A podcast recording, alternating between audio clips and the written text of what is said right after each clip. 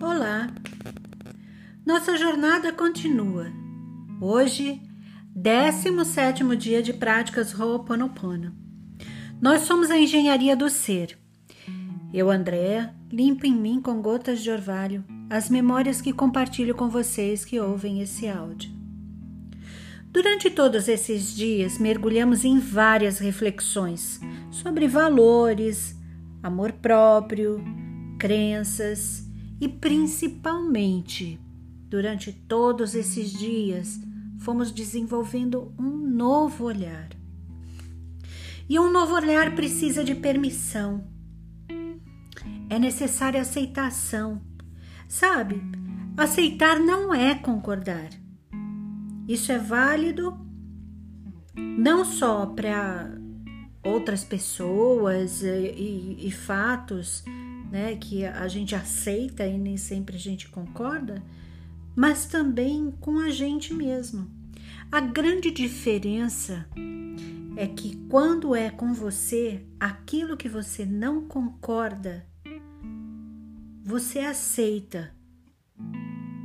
Você aceita porque aceita o fato que é necessário mudar. E somente você tem o poder para isso. Aceitando, você sai do julgamento. E assim, a chave para qualquer qualquer transformação que você busque, ela só vai funcionar pelo lado de dentro.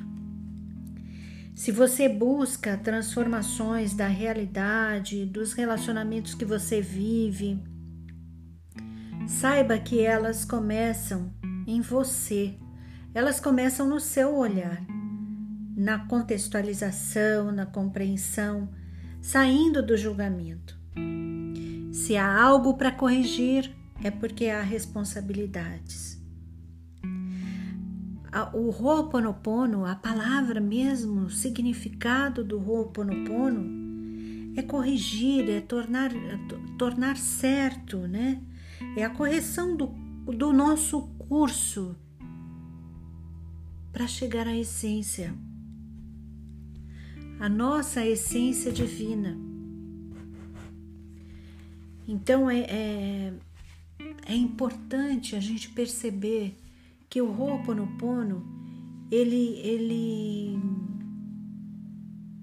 essa prática vai nos levar àquela, àquela luz central, aquele aquela centelha que somos nós na nossa intimidade. É, nós temos uma conexão com o Criador. E é essa conexão que nós precisamos buscar através do Ponopono. Nós somos luz. Não crescemos com essa com essa educação, com essa fonte de informação. Nossa educação foi bem diferente.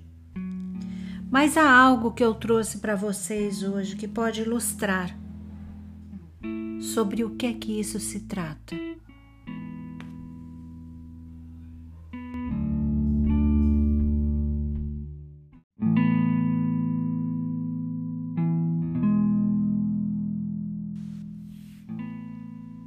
Parábola de Molokai Cada criança, ao nascer, recebe uma tigela repleta de luz.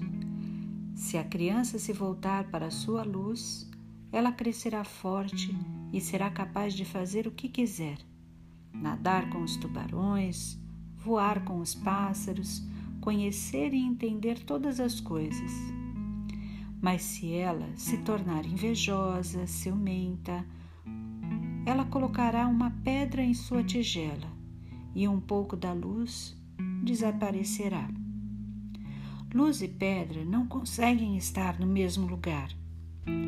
Se a criança continuar a colocar pedras em sua tigela de luz, a luz irá se apagar e a criança se tornará uma pedra.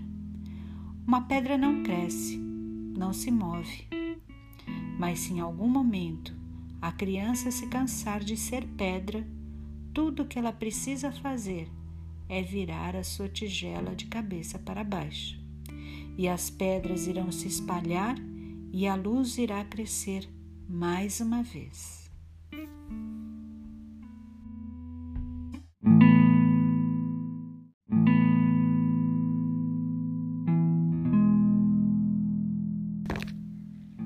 Essa é uma ilustração daquilo que ocorre com a conexão que existe entre nós e a divindade ao longo da nossa criação, através das re relações que estabelecemos. Todos nós nascemos com uma tigela, repletos de luz. Mas as pedrinhas, ai, essas pedrinhas, aquelas que são originárias de conflitos, de traumas, de acidentes, às vezes, essas pedrinhas são originárias por uma crença de que não somos, amados pelos nossos pais, que temos deficiência. E que eles talvez sejam portadores de, de tigelas também com muitas pedras, né? E que não conseguem se manifestar no amor por nós. Uma vez que a tigela está repleta de pedras, a gente deixa de ser livre. Então tudo nosso fica mais difícil e cada vez mais a nossa luz vai ficando não apagada, mas ela fica impedida. As experiências que vivenciamos passam a ser cada vez menos o reflexo da nossa própria natureza divina e mais e mais repetição de padrões, padrões que são gerados pelas situações de relacionamento, por crenças que estão armazenadas no nosso subconsciente. Também é importante a gente observar é, a diferença né, entre a luz e essa pedrinha. Enquanto a luz traz a leveza, a claridade, a transparência, a pedra traz o que, né? O peso, né? Muito peso. Pense um momento. Será que você tem muitas pedras para poder virar a sua tigelinha? Essa parábola também nos ensina que podemos voltar a ter uma tigela de luz, né? Isso é uma escolha, porque essa luz nunca saiu de dentro de nós, jamais nos abandonou. Estamos falando da nossa própria essência. Essa essência que foi coberta por crenças, por relacionamentos difíceis, por mágoas. E isso é a nossa decisão em remover. Então é esse o motivo dessa, desse estreitamento que é necessário da relação entre a mente subconsciente e a mente consciente. A primeira, a mente subconsciente, é o nosso oniripili, a criança interior. Ela que guarda todas as pedrinhas, ou seja, ela guarda todas as nossas memórias né? Todas as memórias, traumas, mágoas, fica tudo guardadinho ali com a nossa criança interior. E a mente consciente, que é o Hani, ou a mãe, ela percebe o mundo e analisa tudo. E a função principal é nos mantermos vivos, né? E ela que toma a decisão é, de não vivenciar situações ou vivenciar. E também é aquela que vai tomar a decisão, né, de pararmos de vivenciar as situações que são repetidas. Portanto, o trabalho né, do Hani, nossa mente consciente, é escolher entre vivermos aquilo que já estamos habituados ou vivenciarmos o novo.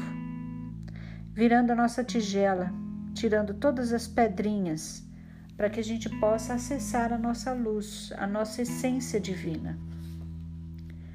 Está disposto? Então vamos lá. Aloha Mahalo.